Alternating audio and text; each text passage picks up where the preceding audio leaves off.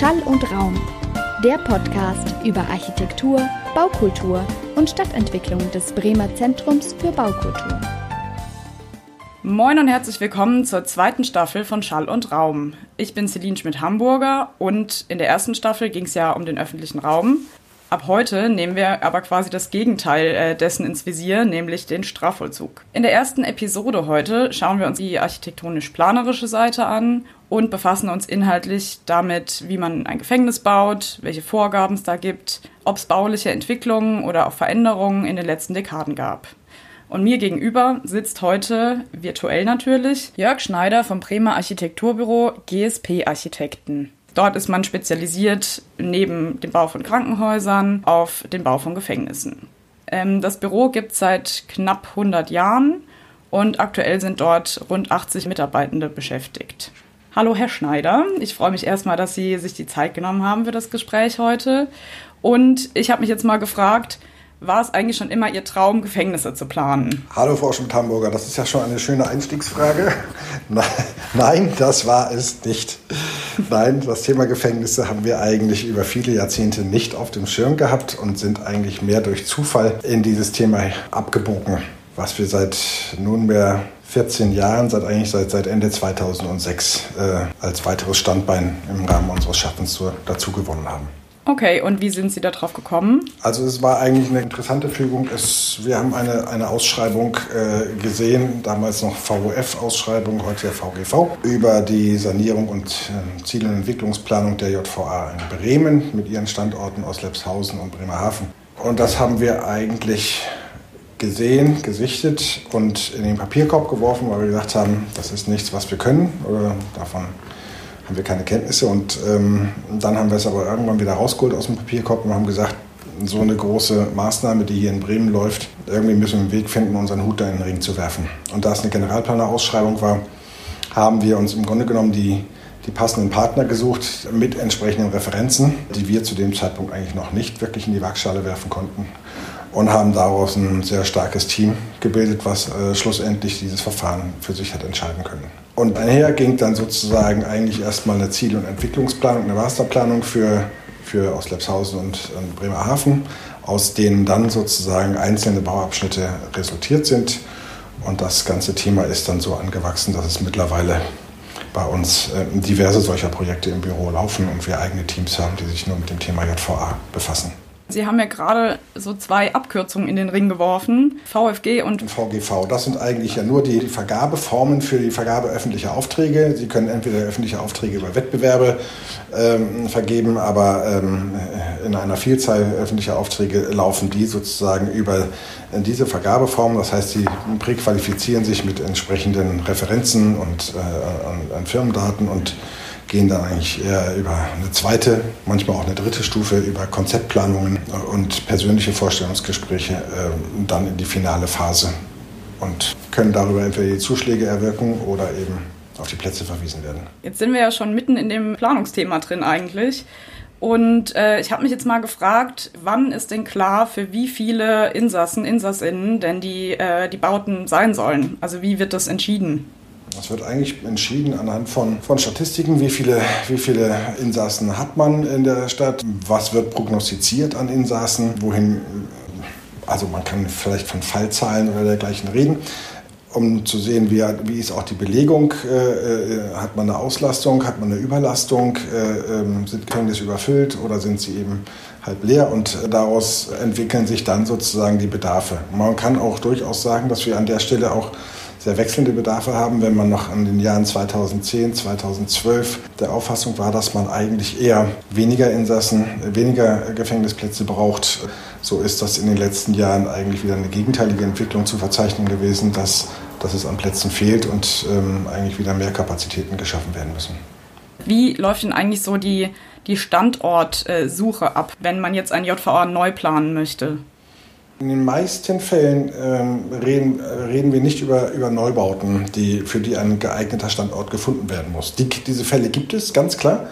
Äh, auch immer wieder, da gibt es auch, äh, auch genügend Beispiele von, aber mehrheitlich reden wir eher über Gefängnisse, die aus einem Entstehungszeitraum des irgendwann im, in der zweiten Hälfte des 19. Jahrhunderts kommen und eigentlich angepasst werden müssen auf die, auf die äh, zeitgemäßen Bedarfe. Ansonsten, wenn wir über Neubauten reden, dann reden wir eigentlich über die Neubauten klassisch auf der grünen Wiese, entgegen der Anstalten, wie sie, wie gesagt, aus dem 19. Jahrhundert kommen, die meistens noch im städtischen Gefüge irgendwo sitzen, also wirklich im städtischen Umfeld. So plant man heutzutage neue Anstalten dann eher außerhalb, außerhalb der Ortschaften auf dem freien Gelände. Denken Sie, das passiert hauptsächlich aus äh, Platzmangel oder hat das auch so ein bisschen eine symbolische Wirkung? Also das, äh, das, ist äh, natürlich kann man sagen, Platzmangel spielt auch eine Rolle, weil eine JVA eine Stadt in der Stadt ist und äh, erheblich Fläche beansprucht, die, glaube ich, äh, im innerstädtischen Bereich einfach äh, wofür der innerstädtische Bereich die falsche Standortentscheidung wäre. Aber es geht auch darum, welche Akzeptanz findet eine solche Einrichtung in der Bevölkerung in unmittelbarer Nähe zum Wohnumfeld. Das sind mit Sicherheit auch Widerstände, mit denen da zu rechnen wäre. Und insofern werden auch aus solchen Gründen Standorte für neue Einrichtungen eher außerhalb geschlossener Ortschaften gesucht. Wir reden hier auch nicht über die gute Erreichbarkeit, äh, wie beispielsweise bei einem Krankenhaus, wo man sagt, das hätten wir gerne in der Stadt, weil es viele Besucherverkehre und dergleichen gibt. Die müssen gut angebunden sein. Das ist nun bei der JVA nicht so der Fall. Das heißt, äh, da ist es eben auch zuzumuten, diese auch außerhalb geschlossener Ortschaften unterzubringen. Wie wird denn so eine Wegeführung innerhalb der JVAs geplant? Ist es eher so funktional zu sehen oder kann man sich darin auch frei, freier bewegen? Und ich meine damit jetzt beides, sowohl die, die Leute, die einsitzen, aber auch die Besuche. Es ist absolut zu 100 Prozent funktional geplant. Ich glaube, nirgendwo gilt die Maßgabe stärker, dass eben hier die Form der Funktion zu folgen hat. Es geht ausschließlich um Sicherheitsbelange und um Wege, Wege, die durch Personal begleitet werden müssen, damit Zeit kosten und Wege, die Insassen auch ohne das Personal zurücklegen können. Wege, die von außen in das Gebäude führen, sprich bis wohin kommt ein Anwalt, der einen Insass betreut, bis wohin kommt ein Besucher und äh, von wo wird dann der Insasse beispielsweise dorthin geführt, wo dann ein Treffen zustande kommen kann. Das heißt, die Wege für alle Personengruppen von außen sind auf ein Minimum zu beschränken. Am Eingang der JV eigentlich müssen, müssen genau diese Begegnungen stattfinden. Und äh, dann geht es selbstverständlich darum, wie, weit, wie frei können sich Insassen innerhalb des Geländes bewegen. Das ist ganz stark geprägt von Sicherheitskonzepten. Da muss man immer sagen, die Zielsetzung ist, dass möglichst auch Bewegungen von Insassen stattfinden können, ohne dass jeder Insasse durch einen Vollzugsbeamten begleitet werden muss, weil das dann letztendlich auch personelle Ressourcen kostet, die ähm, eigentlich nicht leistbar sind. Ja, wie ist denn das jetzt so, wenn natürlich werden nicht so viele JVAs neu geplant, aber wie frei ist man denn als Architekturbüro bei der Ausgestaltung oder generell der Gestaltung von Gefängnissen? Weil die meisten, die man ja so sieht, haben immer eine sehr, ich sage jetzt mal, brutalistische Erscheinart. Basiert das auch auf Vorgaben oder gibt es da eine gewisse Gestaltungsfreiheit? Die brutalistische Erscheinung, wie gesagt, wenn wir uns mit den Anstalten wieder aus dem 19. Jahrhundert befassen, dann reden wir natürlich über Anstalten, die aus einer Zeit kommen, in der, der die Philosophie des Strafvollzuges eine ganz andere war als die heutige. Also wenn dort zu dieser Zeit äh, galt eigentlich das Thema der Verbüßung einer Strafe eher unter dem Begriff der, der Buße und der Sühne wohingegen heutzutage die Strafe eigentlich immer unter dem Aspekt der Resozialisierung erfolgt, der Wiedereingliederung in die Gesellschaft. Der Ansatz kann nicht sein, dass, dass äh, die Anstalten heute genauso wehrhaft äh, in Erscheinung treten müssen wie noch vor 150 Jahren. Es gibt sehr, sehr gute Beispiele, gerade aus Österreich, aus dem Alpenraum, wo wirklich fast schon gläserne Anstalten, also mit hoher Transparenz gebaut werden, mit viel Licht und Farbe, die in das Gebäude gelangt. Aber an der Stelle muss man immer sagen, je weniger die gebaute Sicherheit in Erscheinung treten soll, desto teurer ist so eine Anstalt in ihren Investitionskosten. Aber es gibt auch sehr gute Erhebungen, wonach auch solche Anstalten, die dann eben auch deutlich freundlicher in ihrer architektonischen Ausprägung sind, auch weniger dem, dem Vandalismus der, der Insassen unterliegen. Das heißt, äh, die laufenden Kosten, die Folgekosten lassen sich auch äh, drastisch reduzieren. Es ist also immer eine Frage, wie viel Investitionsmittel habe ich zur Verfügung und kann in, in der Folge die laufenden Kosten minimieren oder äh, ich habe eben einen umgekehrten Effekt. Okay, das heißt so nach dem Motto, wenn die Leute sich wohlfühlen, dann passen sie auch mehr auf. Definitiv. Dann, dann wertschätzen sie ihre Umgebung ganz anders. Ansonsten haben sie eben Effekte, wonach letztendlich die Einrichtungen da ganz anders drunter leiden, unter dem mangelnden Umgang damit. Und das hat zur Folge, dass dann eben auch erhebliche Bauunterhaltungskosten auflaufen. Können Sie uns mal so ein paar Zahlen nennen? Also wie groß ist denn zum Beispiel eine Zelle? Also wir haben tatsächlich äh, Anstalten in Berlin gehabt, die hatten tatsächlich Zellengrößen von weniger als sechs Quadratmetern. Und in einer solchen Zelle ist dann auch noch ein WC und ein Waschbecken neben der allgemeinen Möblierung untergebracht. Es gab Urteile Anfang dieses Jahrtausends, wonach eigentlich eine Zelle mindestens 10 Quadratmeter haben sollte, mit einer abgeschlossenen Sanitärzelle. Diese 10 Quadratmeter sind jetzt nicht unbedingt bindend, aber entscheidend ist, dass zum Beispiel das Thema der Sanitärzelle mittlerweile von der Haftzelle abzutrennen ist. Und klassisch findet man in, in unsanierten Anstalten aus dem 19. Jahrhundert das WC neben dem Kopfkissen und äh, daneben noch das Waschbecken und das auf einer Größe, in der sie sich im Grunde genommen einfach nicht mehr bewegen können. Das sind dann in solchen Zellen auch noch Fenster haben, deren Brüstung bei ungefähr zwei Metern liegt und den Blick gen Himmel eröffnet, aber nirgendwo anders hin. Das sind immer noch Zustände, an denen gearbeitet wird, die eben auch abgeschafft werden müssen. Ist das eigentlich äh, deutschlandweit einheitlich geregelt? Es gibt also was, was, was äh, äh, diese, die, den Komfort in der, wenn wir überhaupt von Komfort reden können, also was die die Anforderungen an die Zelle und die Nasszelle als abgetrennter Bereich anbetrifft, dann ist das eine einheitliche Rechtsprechung. Trotzdem gibt es immer wieder individuelle Umgangsweisen, die von, von Einrichtung zu Einrichtung durchaus variieren und abweichen können. Um letztendlich äh, eine Anpassung an diese Gesetzgebung zu erwirken, muss man sich ja mit dem Bestand auseinandersetzen und wir haben da eben unterschiedlichste bauliche Konfigurationen, die wir vorfinden, weshalb es da nicht eine, eine einheitliche Umsetzung dieser Anforderungen gibt. Aber das muss man sich mal vorstellen. So, ich habe irgendwie mal gelesen, dass ein SUV eine Parkfläche von 12 Quadratmetern in Anspruch mhm. nimmt. Das ist ja gerade mal die Hälfte. Ja. Das ist echt ja, äh, Berlin, ganz Berlin erstaunlich. ist auch sehr drastisch gewesen, aber ansonsten können wir sagen, dass wir trotz allem irgendwie bei 8 Quadratmeter zählen, ist, das ist keine, keine Seltenheit gewesen. Und mhm. ja, das ist schon drastisch. Haben Sie eigentlich so in, in Ihrem Architekturbüro wenn es gerade, Sie hatten ja vorhin schon erzählt, dass es Teams gibt, die sich ausschließlich mit dem Bau oder der Planung, dem Entwerfen von JVAs auseinandersetzen. Haben Sie so eine Art Unternehmensphilosophie oder ein Leitbild, wenn es um das Thema geht? Nein, nicht von Leitbild oder, oder Unternehmensphilosophie reden. Also wir haben Ansprüche, was wir eigentlich schaffen wollen, was wir verbessern wollen. Dass wir natürlich im Rahmen der Möglichkeiten, die sich einem innerhalb einer Justizvollzugsanstalt bieten, versuchen, das Maximum an, an Qualität an innenräumlicher Qualität herbeizuführen.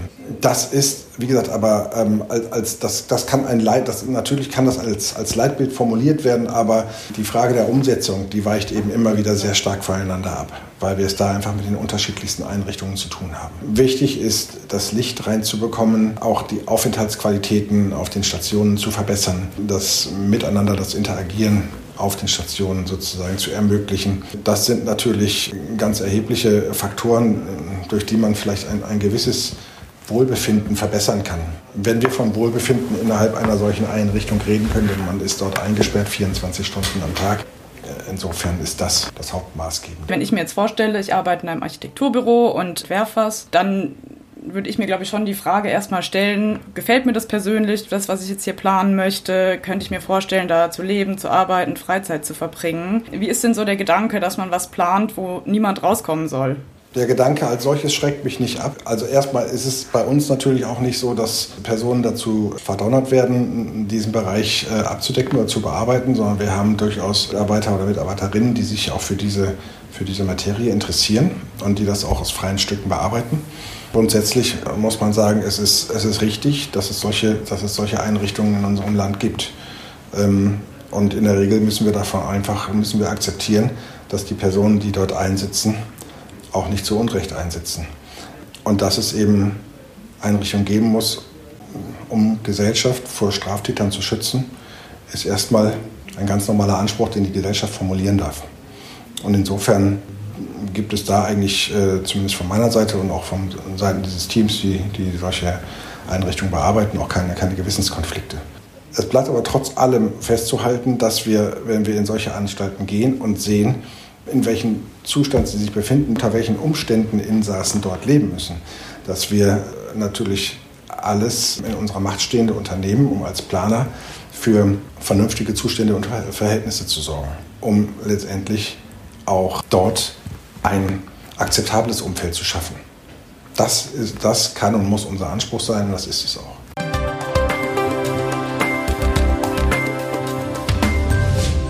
Urban Legends. Auf jeder Ebene ein Fitnessraum, immer offene Duschen, Waschmaschinen, Küche für selbstständiges Kochen, Freizeitraum mit Flatscreen, Kicker und Billardtisch. Was erstmal klingt wie ein luxuriöses Hostel, ist die Ausstattung des Oldenburger Knasts. Bis 2018 war Gerd Koop der Leiter der Justizvollzugsanstalt, die im Vergleich zu 48 anderen Gefängnissen die geringste Gewaltquote hatte. Drei Grundregeln hat der Erziehungswissenschaftler für die Insassen aufgestellt. Keine Drogen, keine Gewalt und extreme Sauberkeit. Denn in seiner JVA sollen sich Inhaftierte sowie Angestellte wohlfühlen. Bei Verstößen werden die einzelnen Freiheiten, die von Anfang an bestehen, nach und nach reduziert. Koop begründet seinen konsequenten und zugleich liberalen Führungsstil damit, dass die Gefangenen von heute, als unsere Nachbarinnen von morgen, sich wieder an eine Struktur und Grenzen gewöhnen müssen. Gerd Koop möchte bereits im Gefängnis kriminelle Rückfälle verhindern. Er selbst sieht den Knast als Übungswerkstatt für das Leben für Menschen, die vom Weg abgekommen sind. Gerd Koop, eine wahre Urban Legend. Okay, und sind Sie da auch in Rücksprache mit Menschen, die einsitzen oder mal eingesessen haben? Also so, so viel zum Thema äh, Partizipation im Planungsprozess? Also die Partizipation im Planungsprozess durch Insassen erfolgt definitiv nicht. Das ist ein Planungsprozess, der ausschließlich mit JVA-Personal oder Vertretern von Ministerien oder Senat stattfindet. Und selbstverständlich sind hier auch teilweise Institutionen mit einbegriffen, um beispielsweise das Thema Suizidprävention genauer zu beleuchten und auch dafür Rezepturen zu finden, denn das ist, das ist ein Thema in JVAs und äh, insofern muss man auch planerisch alles eigentlich unternehmen, um auch dahingehend äh, Prophylaxe zu betreiben. Aber es geht nicht so weit, dass, dass Insassen in planungsrelevante Dinge mit einbezogen werden, weil es hier auch um sicherheitsrelevante Aspekte geht. Und die können nicht mit Insassen diskutiert werden. Sonst ist man ein bisschen beim Thema Prison Break, ja. falls Ihnen die Serie was Ja, sagt. die sagt mir was, genau. Es ist aber äh, ja. vielleicht noch ein, ein Zusatz äh, zum, zum Thema architektonischer Anspruch. Es ist auch interessant, dass im Grunde bei all diesen Anstalten, die, die wir sanieren, auch eigentlich immer das Thema der Denkmalpflege eine ganz große Rolle spielt, weil es sind alles Anstalten, die unter Denkmalschutz stehen. Das findet zwar alles hinter hohen Mauern statt, aber dahinter sind nicht nur brachiale Gebäude, sondern eigentlich auch Gebäude von ganz hoher Ästhetik, die letztendlich Baudenkmale sind und unter diesen Aspekten auch letztendlich dann saniert und neu strukturiert werden müssen. Und das sind auch große Chancen, um da auch auch was Schönes entstehen zu lassen. Das heißt, wenn Sie jetzt so eine JVA sanieren oder den Sanierungsauftrag annehmen, werden dann teilweise auch die Gebäude innerlich komplett umgeplant, also dass eben zum Beispiel Zellen vergrößert werden oder die Wegeführung verändert wird oder komplett ähm, das mit den Sanitärzellen, ja. was Sie sagen ja. vorhin. Die Fassaden werden sozusagen komplett überarbeitet, weil Fensterformate einfach nicht mehr ausreichen. Wir Brüstungshöhen runterziehen, mehr Licht in die, in die Zellen reinbringen. Wir haben Konzepte vielseitig umgesetzt, wo wir aus, aus drei Zellen zwei gemacht haben, um einfach die Fläche zu vergrößern. Klar, wir, wir entkernen diese Gebäude und bauen sie eigentlich komplett neu auf der Maßgabe der tragenden Struktur. Die gibt natürlich einen gewissen, ein gewisses Korsett vor, aber äh, in diesem Spielraum wird eigentlich, eigentlich alles neu organisiert in diesen Bestandsgebäuden. Wie lange dauert sowas ungefähr? Also sagen wir so, Baumaßnahmen, ja, mehrere Jahre. Wir betreuen äh, Einrichtungen seit zehn Jahren und bauen eigentlich ähm, eine, eine Einrichtung nach der nächsten um. Wir müssen, wir müssen immer sehen, äh, dass, dass ich habe vorhin davon gesprochen, dass eine JVA eigentlich eine Stadt in der Stadt ist. Also das heißt, wir reden nicht, wir reden nicht über Zellen. Also Zellen oder Stationen, das ist, das ist ein Aspekt. Wir haben Krankenabteilungen, wir haben Küchen, Bäckereien, Schulen zur Qualifizierung der Insassen. Werkstätten, Sporthallen, die Begegnungsbereiche, Verwaltungsbereiche für das ganze Personal, Besuchsbereiche, Sicherheitszentralen. Es ist ein bunter Blumenstrauß an unterschiedlichsten Funktionen und Einrichtungen auf dem Gelände einer JVA. Wenn Sie dann einen Auftrag für so eine Einrichtung haben, dann, dann kann das auch teilweise bedeuten, dass das gerade aus der Zeit heraus kommen, kommen, kommen, sind Einrichtungen im Pavillonstil gebaut. Das heißt, sie haben dann einen Auftrag und, und, und sanieren ein Gebäude nach dem nächsten durch dann kann das auch eben zehn Jahre dauern. Wenn man jetzt nur über ein Hafthaus redet, dann ist man dann vielleicht in, in zwei Jahren Bauzeit, zweieinhalb Jahren Bauzeit damit durch. Aber das sind teilweise schon sehr langwierige Projekte. Gibt es eigentlich in Deutschland viele Büros, die JVAs planen? Ich glaube, wenn ich das mit anderen Disziplinen wie Verwaltungsbau oder Krankenhausbau vergleiche, dann werden es verhältnismäßig wenige sein. Aber ich würde mal sagen, werden schon 15 bis 20 Büros sein, die dieses Fachgebiet bearbeiten und abdecken. Ja. Ja, weil das hatte sich jetzt gerade schon so angehört, als gäbe es da eine ziemliche Nachfrage. Also die Nachfrage ist ganz klar da, ja, und sie brauchen eben auch die entsprechenden Fachkenntnisse. Also den Einstieg in diese Materie äh, zu finden, das ist nicht so einfach. Da muss man im Grunde genommen ja immer schon wieder Referenzen nachweisen, um überhaupt ähm, das nächste Projekt irgendwie für sich entscheiden zu können. Warum ist das nicht so einfach? Ein Auftraggeber wird natürlich schwerlich einen, einen, einen Planer beauftragen, der keinerlei Kenntnisse von, von Strafvollzug hat, weil sie den Blick bis, bis ins letzte Detail eigentlich haben müssen. Also die Sicherheit beginnt bei der äußeren Anstaltsmauer, aber sie endet am letzten Türgriff, in jeder kleinsten Baukomponente. Und da muss man einfach gewisse Kenntnisse darüber haben, sonst ist das ein Experimentierfeld und nicht im Sinne der Aufgabe dann zu lösen. Hm. Und wie erlangt man solche Kenntnisse? Machen Sie da manchmal auch Ausflüge und schauen sich an, wie sowas innen drin aussieht oder geplant ist? Ähm, Gucken sich an, was so Best-Practice-Beispiele sind? Also natürlich äh, versuchen wir durchaus Besichtigungen und auch Begegnungen mit äh, guten Projekten, von denen wir Kenntnis haben, zu erwirken. Das ist eine Möglichkeit. Es gibt natürlich auch Fortbildungsveranstaltungen und auch Kongresse, auf denen wir auch selber vortragen. Und letztendlich natürlich auch einfach über unsere Projekte, die wir seit nunmehr 15 Jahren bearbeiten. Und das ist an der Stelle nicht nur der Strafvollzug, sondern es gibt noch so, ein, so zwei weitere Felder. Wir haben das Thema, was ein besonderes Thema im Strafvollzug ist, ist das Thema der Sicherungsverwahrung, die nochmal unter anderen Maßgaben und Vorgaben erfolgt. Aber auch ein ganz wichtiges Thema ist das von, von forensischen Kliniken, die eigentlich baulich, was die Sicherheitsanforderungen anbetrifft, sich in keinster Weise von einer Justizvollzugsanstalt unterscheiden. Der Unterschied ist, dass in den forensischen Einrichtungen eben Personen einsitzen, die eben einen krankhaften Hintergrund haben. Das heißt, dort ist, reden wir von Patienten und nicht von Insassen, aber Patienten, vor denen die Gesellschaft genauso geschützt werden muss. Da besteht aber der Ansatz auch, die gebaute Sicherheit nicht ganz so kenntlich zu machen und an der Stelle eine forensische Einrichtung eben nicht wie, nicht wie eine JVA in, in, Erscheinung treten zu lassen. Sind aber eben auch viele Projekte, die wir an der Stelle auch bearbeiten und das sind natürlich eine Menge, eine Menge Informationen, die wir da über diese Jahre eben auch haben sammeln können und ein gewisses Know-how aufbilden können. Und wo zeigt sich das architektonisch in so Forensiken? Also, dass das quasi eigentlich ein JVA ist, aber es sich eher anfühlen soll wie ja, ein sich, Krankenhaus oder eine Psychiatrie? Das kann sich zum Beispiel daran zeigen, dass, ähm, dass Sie die, das, das, klassische Gefängnis, das kennen Sie noch mit der Vergitterung vor den Fenstern, die sozusagen zumindest äh, die Sicherheitsebene vor der Zelle beschreibt. In einer Forensik wirken wir das mit Fassadenelementen und mit, mit Fensterelementen ohne Vergitterung. Aber Fensterelemente, die eben dann eine Qualität, an die Befestigung der Rahmen in, in, den Wänden, an die Verglasung in diesen Fensterrahmen darstellen, die im Grunde genommen eigentlich undurchdringbar ist und die mindestens die Qualität einer Vergitterung hat. Trotz allem sind sie, wenn sie drinnen sind, blicken sie nicht durch Gitterstäbe nach draußen.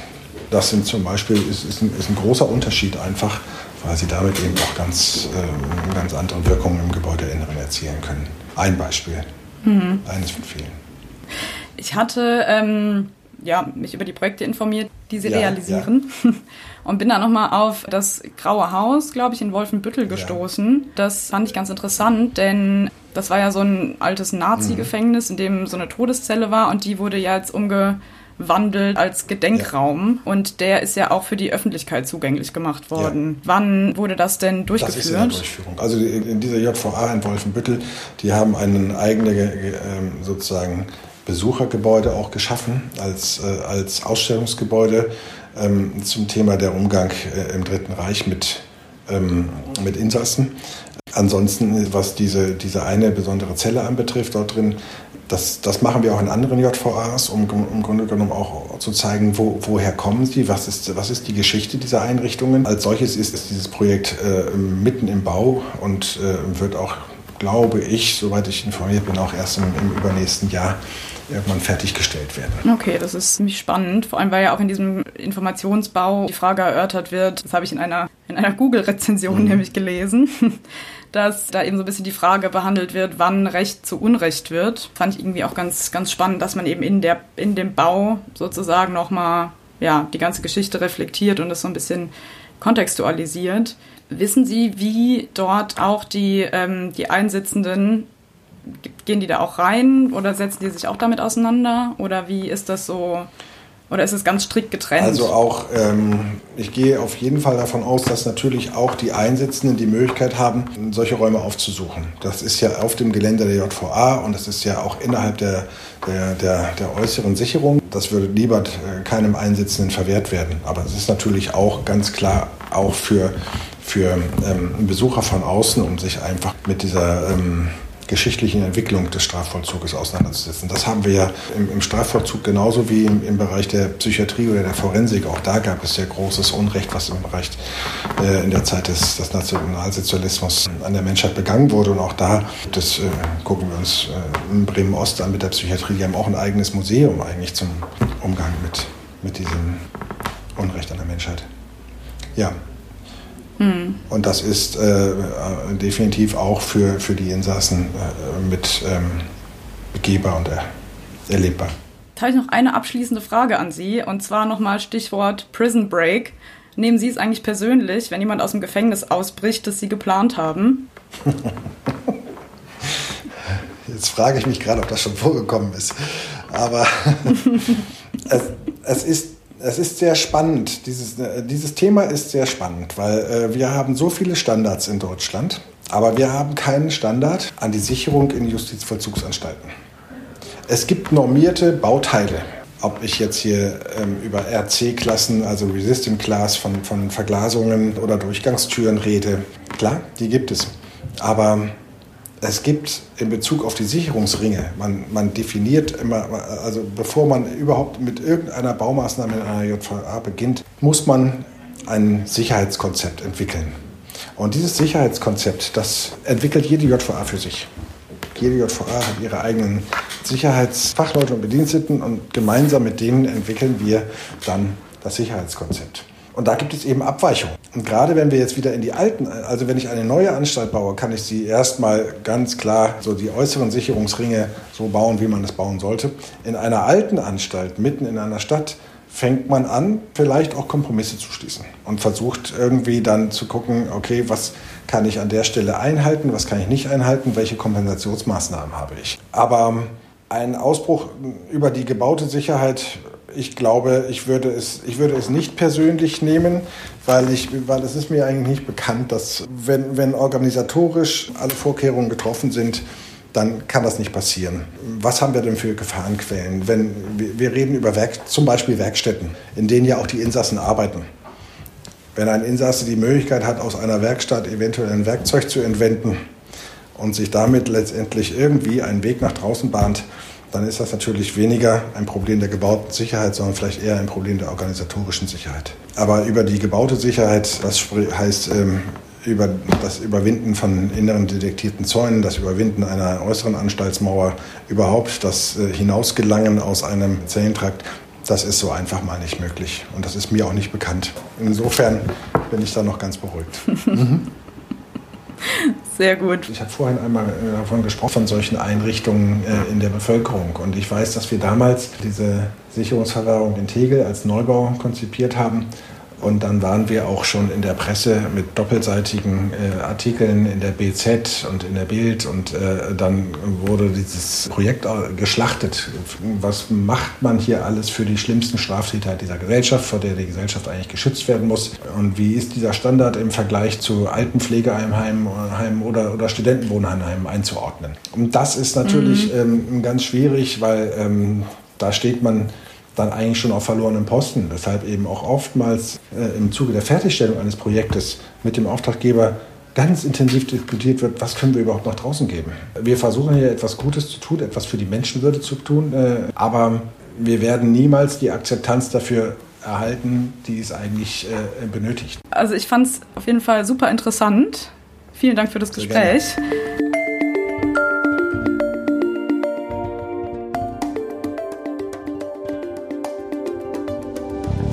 Schall und Raum, der Podcast. Idee, Konzept und technische Durchführung Celine Schmidt-Hamburger. In Zusammenarbeit mit Christian von Wissel, Jörn Schaper und Frank Peters. Sprecherin und Recherche Franziska Ass. Social Media Hanna Neumann und Jasmin Roloff-Omari. Sounddesign Matthias Kloppe. Design Lars Neckel. Ein Format der Hochschule Bremen und des Bremer Zentrums für Baukultur.